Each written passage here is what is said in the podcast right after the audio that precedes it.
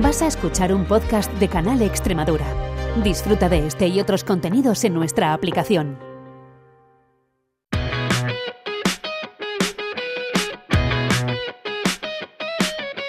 Sin letra pequeña, con Jimena Matías, un programa de información al consumidor en colaboración con el Instituto de Consumo de Extremadura, Junta de Extremadura.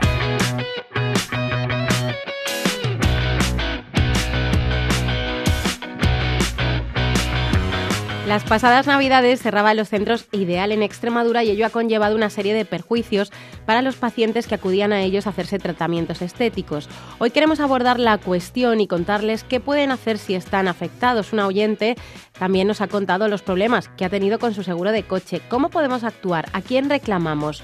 Hablaremos de ello. Acabaremos hablando de energía, de los cambios en las ayudas para instalar sistemas encaminados a mejorar la eficiencia energética de nuestros edificios y de comunidades energéticas que nos ayudarán a sobrellevar también la factura de la luz. Estamos listos para el despegue de la nave del consumo extremeño, guiados como siempre por los mejores técnicos. 3, 2, 1, comienza sin letra pequeña.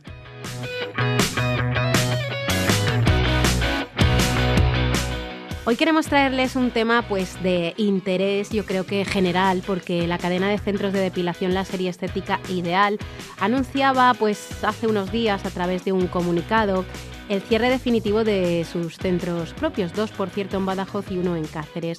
Una situación pues que ha generado problemas a estas personas y bueno, pues vamos a hablar con Francisco Javier González García, que es técnico del Instituto de Consumo de, de Extremadura. Con él vamos a abordar este tema. Francis, ¿cómo estás? Gracias por estar con nosotros.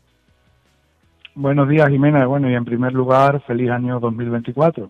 Eso porque... Eh, bueno, eh, estamos bien. Y estupendamente, ¿no? Con mucho trabajo, me imagino, y más con cosas como las que pasan, ¿no? ¿Cuál es la situación actual de, de, de, de lo que está ocurriendo con ese cierre de, de los centros ideal en Extremadura? Pues la situación actual de hoy en día en la, de las clínicas en Extremadura de, de la compañía Ideal es que, bueno, que han cerrado temporalmente las tres clínicas que, que tenían en nuestra comunidad autónoma, dos localizadas en la ciudad de Badajoz y la otra que estaba situada en la localidad de Cáceres, como ya sucedió anteriormente también con otra compañía dental en la que también tuvimos muchísimas reclamaciones. Debemos tener en cuenta que tanto Cáceres como Badajoz son las dos capitales de provincia y que Sí. por ende pues son los que más, más usuarios mueven. A- además a, a- a este hecho hay que sumarle que tanto Cáceres como Badajoz, por ser las capitales de provincia, pues son los que más personas aglutinan, pero no solamente de, de sus localidades, de, de sus ciudades, sino también de todas las comarcas cercanas a la localidad de Cáceres y a la localidad de Badajoz. Con lo cual están llegando muchos afectados a nuestra oficina, tanto a, a la de Vega Baja, que es en la que yo trabajo, como al resto de centros que tenemos distribuidos por toda la, la geografía eh, extremeña. Y no solamente como ya te digo, de, la, de las tres principales de, la, de las tres principales clínicas que hay en las dos ciudades de provincia, sino de todos los pueblos que hay en las comarcas que están cercanas a, a estas capitales. ¿Cómo podemos tramitar esas reclamaciones, Francis? ¿Qué tenemos que hacer si estamos afectados por ello? Pues para tramitar una reclamación tenemos varias varias opciones. En este caso sí que es cierto que hay una complejidad y es que la, la clínica Team Beauty, que se llama Sí. Sociedad Limitada, ha cerrado al público, con lo cual nosotros lo que aconsejamos, la, la- el consejo que damos y lo ideal en este caso es eh, acercarse de forma presencial o a través de registro telemático a cualquier oficina del Instituto de Consumo de Extremadura que tenemos en Cáceres, tenemos oficinas en, en Badajoz, tenemos oficinas en Mérida y también a través del, del Consorcio Extremeño de Información al Consumidor, que pertenece al Instituto de Consumo de Extremadura, en el que también tenemos ofi- oficinas por toda la geografía extremeña. El Consorcio Extremeño de Información eh, atiende presencialmente en todas las mancomunidades que hay en Extremadura y también con cita en todas las localidades. Y si, bueno, no podemos acceder al Consorcio Extremeño de Información al Consumidor o no podemos acceder al Instituto de Consumo, también tenemos disponibles las distintas asociaciones de consumidores que hay en, en nuestra región. Esto sería lo ideal. También se podría, se, pondría, se podría mandar por escrito, si algún consumidor lo considera oportuno, se le puede mandar un escrito a la compañía Team Beauty, que se llama Sociedad Limitada, un escrito a su domicilio social, que está en Madrid, para que quede constancia de la reclamación. Pero nosotros siempre recomendamos, por además que hay atención presencial y, y podemos aconsejarle, es que vengan a nuestras oficinas de Consorcio Extremeño de Información o a las del Instituto de, de Consumo de Extremadura. Y para todos aquellos que estén trabajando y no puedan, pues bueno, nosotros tenemos nuestros canales de correo electrónico abiertos, tenemos también el teléfono y luego también tenemos de forma telemática la opción de presentar una reclamación. Hay varias opciones dependiendo de si se ha financiado esos tratamientos o si se han pagado de bueno de, otro tipo de forma sin financiación, ¿no? Sí, pues aquí hay que diferenciar. Hay varias opciones de, tramitación de, de la reclamación. Lo que sí es cierto que en primer lugar lo que hay que hacer es presentar una reclamación a la compañía. Como ya hemos dicho anteriormente, en este caso no, hay atención al público porque han cerrado de forma temporal y no sabemos si han cerrado de forma de forma definitiva. Entonces, lo ideal es presentar una reclamación, como hemos dicho antes, ya sea eh, enviándole una notificación a Team Beauty SL a una dirección que tienen en un domicilio social en Madrid o a través de la oficina del Consorcio Extremeño de Información al Consumidor o del Instituto de Consumo de Extremadura, notificárselo, notificarse en la reclamación, comunicarle eh, lo que estamos solicitando para que quede constancia de la reclamación que nosotros estamos llevando a cabo. ¿Por qué decimos esto? Porque la mayoría de, de los usuarios que, que están reclamando tienen un contrato de financiación con la compañía. Entonces, es preceptivo presentar una reclamación ante el centro ideal para que luego a la financiera se le reclame lo que ahora os voy a explicar. En este caso es, hay varias opciones. A aquellos que no se le haya eh, prestado el servicio, que no hayan iniciado todavía, la cancelación total del, del contrato de, de, financiación. Y a aquellos que se le haya prestado el servicio en parte, pues la parte no disfrutada y también la devolución del importe que ya se ha, se ha abonado a través de esta financiación, así como la cancelación propia de, de esta propia financiación. Porque claro, sucede lo siguiente, la compañía ideal ha dejado de prestar el servicio, pero las entidades de crédito no dejan de, de pasar las cuotas mensuales, con lo cual el usuario se ve afectado económicamente, ya no solamente se ve afectado porque no se le presta el servicio, sino económicamente porque siguen cobrándole sus cuotas. Entonces, a todos aquellos que no hayan iniciado su tratamiento y lo hayan financiado, pedirle la cancelación de ese crédito y además todas las cantidades que se hayan abonado por la prestación de ese servicio que realmente no se ha llevado a cabo. A todas aquellas personas que hayan financiado el tratamiento y que se le haya prestado en parte, pues la parte no disfrutada, solicitamos que, se le abone y que además se le abone también el importe que, han pagado. Y a todas aquellas personas que han pagado, ya sea a través de tarjeta de crédito, en metálico, pero que no lo hayan financiado, pues también se les reclama el importe de lo que han pagado y de lo que no de lo que no han disfrutado. Pero esto ya se le reclamaría únicamente a la compañía ideal. En los otros dos casos anteriores, primero se le reclama a ideal y luego se le notifica a la entidad financiera con la reclamación que previamente le hemos hecho a, la compañía, que normalmente se, le da un plazo de un mes, pero en este caso normalmente no, no suelen contestar. Una vez que pasa este plazo y no se ha contestado, nosotros se lo notificamos a las entidades financieras. Perfecto, Francis. Creo que queda clarísimo y muchas gracias por habernos hablado de este tema que preocupa a mucha gente en nuestra región.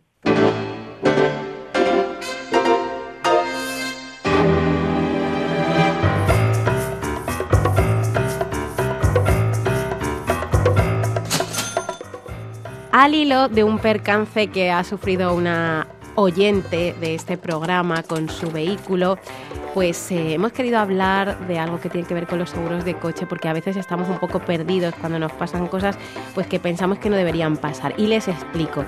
Pues resulta que esta persona ha tenido un percance con su vehículo, eh, la compañía no le puso un coche de sustitución, tenía que volver de un, de un lugar, gastó 500 euros en un taxi, el coche suyo que estaba averiado llegó una semana después y cuando ha intentado reclamar todo este tipo de cosas a su compañía, pues se ha encontrado con que no había una atención personalizada, con que estaba muy perdida, con que a día de hoy, después de que ha pasado ya más de un mes, pues todavía no le han reintegrado ese dinero a pesar de que ella tenía contratado un coche de sustitución. En fin.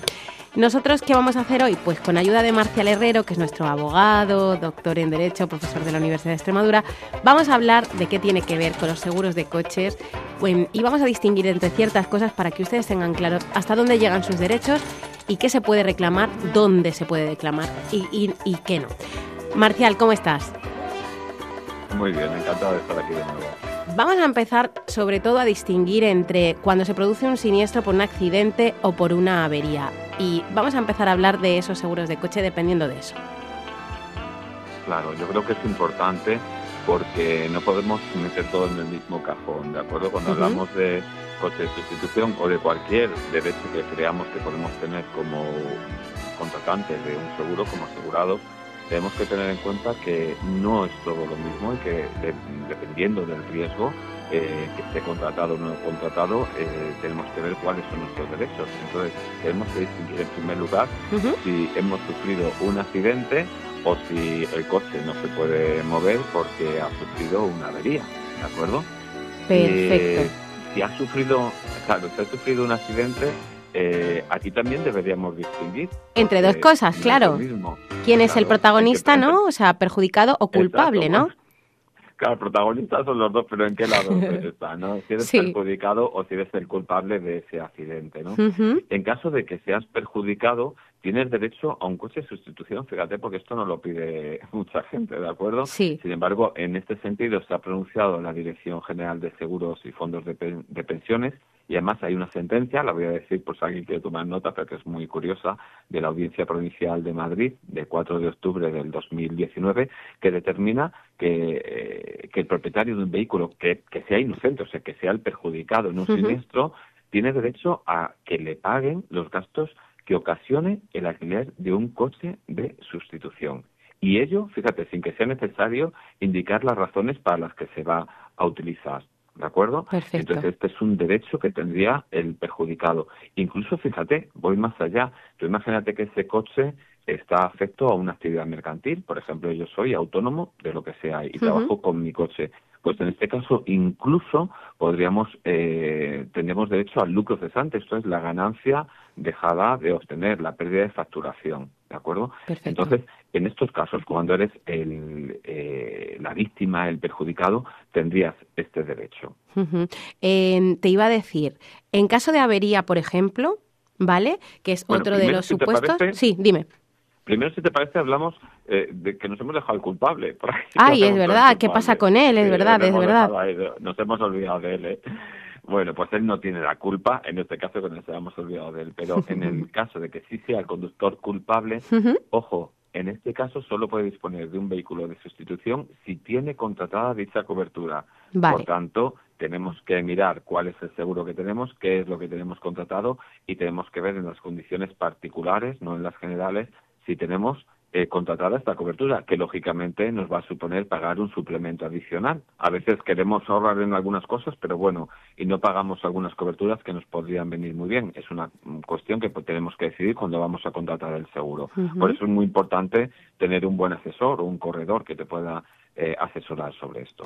Y, por ejemplo, ¿a quién pueden reclamar si hay algo que no va bien? Por ejemplo, en el caso de esta oyente, ¿no? Hablábamos de no es un accidente, es una avería y eh, no le pusieron ese coche de sustitución, con lo cual decidió coger un taxi que le costó 500 euros, eh, pero sí lo tenía contratado. Entonces, ¿ahora qué tiene que hacer? Vale. Vale, pues tenemos que ver en primer lugar el contrato, ¿vale? Que lo tengamos, como te he dicho, que lo tengamos contratado o no. Normalmente los tipos de seguro que incluyen esta cobertura de coche de sustitución suelen ser coche, suelen ser seguros a terceros completo y a todo riesgo. Y en algunos casos se incluye franquicia. ¿De acuerdo? Esto tenemos que tenerlo en cuenta. Tenemos que tener, tenemos que leer incluso la letra pequeña de, de nuestro seguro. Vale, y en el caso en el que sí lo tengamos contratado, ojo, tenemos que ver si lo que tenemos contratado es un vehículo de alquiler o un taxi, que va a ser mucho más caro, ¿de acuerdo? Entonces tenemos que ver qué es específicamente lo que está contratado en nuestro seguro. Y en el caso de que tengamos contratado el, el, vehículo de sustitución será normalmente un coche de alquiler en una, que tenga unas eh, condiciones similares al vehículo propio. ¿Y qué es lo que pasa si no eh, nos hacen caso. Vale, en primer lugar, como he dicho, muy importante saber si tenemos derecho. ¿eh? Tenemos que leer la, la, letra pequeña, ¿eh? cuidado, tenemos que leer la letra y ver qué, qué tenemos contratado. Pero en primer, en primer lugar, lógicamente, hablamos con la compañía, ya hemos dicho, me has dicho que no, no nos han dado la razón y en este caso deberíamos hacer una reclamación que yo mm, recomiendo que sea una reclamación con burofax, ¿eh? con certificado de contenido al, propio seguro y si no nos hacen caso, acudir a una figura que tienen normalmente todas las compañías, que es el defensor del asegurado. El defensor del asegurado emitirá un dictamen que no es vinculante y si nos da la razón, pero la compañía sigue sin abonarnos, entonces es cuando podemos presentar una queja ante la Dirección General de Seguros y finalmente, si tampoco hemos conseguido nada, podemos acudir al arbitraje o a un proceso judicial que sí se da a lo mejor un poquito más largo y costoso que el arbitraje, pero el arbitraje sería una, una buena solución. Bueno, Marcial, pues hemos concluido nuestro tiempo. Yo creo que da para mucho este tema, con lo cual en otras ocasiones volveremos a retomarlo. Muchas gracias. A ti.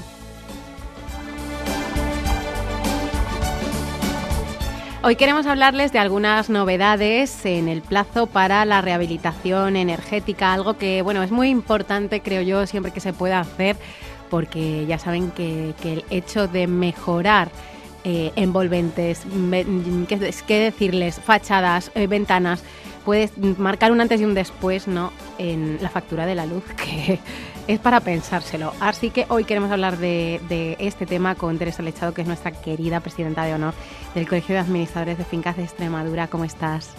Estupendamente, encantada de estar con, con vosotros. Vamos a contar, Teresa, qué es ese cambio que se ha producido, esa ampliación del plazo, que además creo que conlleva una modificación de la ley de propiedad horizontal. Efectivamente. Eh, hay un Real Decreto Ley del de 8 2023 del 27 de diciembre del año pasado, del 2023, y que, que muy importantísimo porque por una parte amplía el plazo para acogerse a las subvenciones para la rehabilitación eh, edificatoria. Eh, sabemos que tenemos un parque de viviendas tremendamente envejecido y es una oportunidad fantástica para que las comunidades de vecinos y, los mismos copropietarios puedan eh, realizar obras con una importante ayuda eh, por parte de, la Administración, tanto para rehabilitación energética como para, como tú muy bien has dicho, para envolver, la envolvente del edificio, es decir, fachadas, ventanas, eh, cubierta y, accesibilidad. Entonces, todo esto es un paquete eh, que la verdad que se estaba esperando porque realmente desde que en una comunidad de propietarios se plantea la posibilidad de llevar a cabo una, una rehabilitación edificatoria hasta que se puede ejecutar, eso conlleva un plazo eh, importante. Y entonces hay a lo mejor muchos muchas comunidades que estaban en su día interesadas en hacerlo, pero pensando que el plazo pues que lo agotaban y que no iban a poder acceder a esta a estas subvenciones, pues lo han dejado. Entonces, esto hay una ampliación que es hasta el día 30 de abril de, para adoptar el acuerdo. Después, para ejecutar la obra, evidentemente, eh, se, se, cuenta con un plazo con un plazo superior una vez que eh, se haya presentado la documentación ante la Junta de Extremadura, el técnico de la Junta eh, vea que efectivamente esa rehabilitación eh, se tiene que llevar a cabo y a partir de ese momento se puede iniciar iniciar la obra. Y, y, te acuerdas, eh, em, porque bueno, eran unas cuantías bastante interesantes, ¿no? Sí, era muy interesante porque además aquí de, verdad que se da la circunstancia de, siempre lo decía, mientras más, más, es decir, mientras más unidades de obra ejecute la comunidad, menos gasto particularmente va a tener cada uno de los copropietarios, porque se puede llegar a una subvención hasta del 80% del valor de la inversión. increíble, o sea, Entonces, hay estudios, efectivamente, hay estudios hechos, porque muchas veces cuando se habla de rehabilitación energética, eh, la gente siempre piensa en las placas, en las placas solares. Sí. Y las placas solares, aparte de que no se puede instalar en todas las comunidades, porque si hay zona de umbría o eh, o realmente el retorno de la inversión es superior a 10 años con el ahorro energético que se produce, pues realmente no es la mejor actuación. Pero sí se puede actuar sobre envolvente, poniendo un, un SATE, un sistema de aislamiento térmico, se puede actuar en las envolventes, es decir, en las ventanas de en la fachada, en las cubiertas, en la carpintería metálica, y todo eso va a suponer un ahorro muy importante para la, la, comunidad de propietarios. Y no solamente es la, porque esto continúa igual que con el Real Decreto anterior, no solamente es la inversión, o sea, lo que te ahorras en inversión, sino fiscalmente eh, los beneficios que, que tienes, porque por una parte eh, el importe de la subvención no se computa como ingreso, eh, por otra parte te puede desgravar un porcentaje de la cantidad que has invertido y además con respecto al IBI de tu vivienda solamente tienes que abonar el 50%. Entonces realmente tiene tanto ventajas fiscales como eh, ventajas ventaja económica. Bueno, siempre al final todo redunda. Y sobre todo. En el bolsillo, ¿no? sí, pero sobre todo también es el confort, ¿no? Y la sostenibilidad. No es lo mismo un edificio aislado térmicamente que no pierda energía que, eh, pues ya ves, por las ventanas siempre entra aire, eh, la fachada cómo se hacen modificaciones, que eso también es una cosa que se ha modificado en este decreto, se hacen modificaciones en la fachada, se rompe la cámara, ya por ahí el aislamiento del edificio se pierde, y todo eso es fuga de electricidad, es fuga de, de, energía, en definitiva. De energía, exactamente, y de confort, por supuesto. Y, y que decíamos al principio que eso acarreaba una modificación de la ley de propiedad horizontal. Pues sí, mira, modifica eh, el apartado 3 del artículo 10 que bueno dice que estarán mm, sujetos al régimen de autorización administrativa, eh, la constitución y modificación de los complejos inmobiliarios y después la división material de los pisos y los locales y sus anejos para formar otro más reducido e independiente o incrementar la superficie mediante agregación o segregación, aparte de la mayoría eh, que establece la ley de propiedad horizontal, que aquí es una de las modificaciones en el 17.4 de la ley de propiedad horizontal, que requiere para estas modificaciones el acuerdo de tres cuartas partes de propietarios que a su vez represente tres cuartas partes de la cuota de participación y además de eso necesitarán también autorización administrativa. Y, otra novedad es que el propietario disidente también será obligado, siempre que no ceda de estas mensualidades al pago, ya que tiene la consideración de eh, gasto común. Perfecto, Teresa. pues son las novedades más importantes que se, que se han introducido. Desde luego, la ley de propiedad horizontal eh, hace falta que se elabore una ley nueva porque es un picoteo aquí, otro picoteo allá.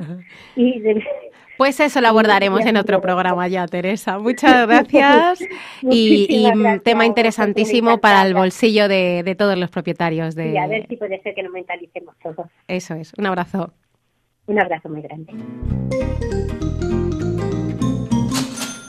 No vamos a dejar de hablar de energía porque ya saben que estamos obsesionados con rebajar nuestra factura de la luz cada día más, la verdad. Y una solución puede pasar por las comunidades energéticas porque cada vez más consumidores apuestan por ahorrar y por contaminar menos. Son las dos principales premisas de las comunidades energéticas y desde el Colegio de Arquitectos de Cáceres se fomenta y se trabaja ya en ese tipo de actuaciones. Nos lo va a contar Juan María Murillo.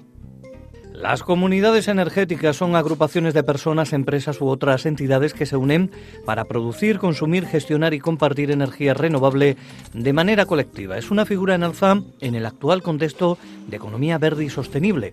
Normalmente los ciudadanos se constituyen en cooperativas para intentar sacar adelante al proyecto. Estefanía Fernández, de COADE. Lo principal que tiene que tener también tiene que ser a través de una figura jurídica, es decir, que es una cooperativa, que está todo pasado. Tiene... Eh, eh, está, todo, eh, o sea, está todo controlado y al final no deja de tener como cierta actividad económica que cada uno tiene una participación. Esas comunidades energéticas persiguen dos fines a un mismo tiempo, el ahorro en las facturas, pero también la responsabilidad ambiental, por eso más allá de usarlo en edificios, esta filosofía pretende ir más allá y que se convierta en otra forma de gestionar las ciudades y barrios. Se hace a través de las comunidades energéticas la rehabilitación de barrios, eh, porque no solamente consiste en que la energía que consumamos es más barata o sea limpia, sino que hay que intentar consumir menos energía. En Extremadura cada vez se busca más este modelo, si bien aún hay que mejorar su puesta en marcha y la burocracia que supone.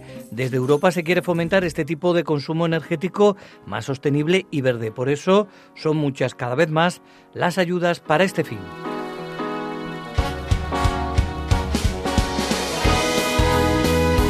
Con este tema terminamos, nos ponemos en marcha para preparar el próximo programa en el que volveremos a hablar de ahorro y de consumo, como siempre, sin letra pequeña. Has escuchado Sin Letra Pequeña, un programa de información al consumidor en colaboración con el Instituto de Consumo de Extremadura, Junta de Extremadura.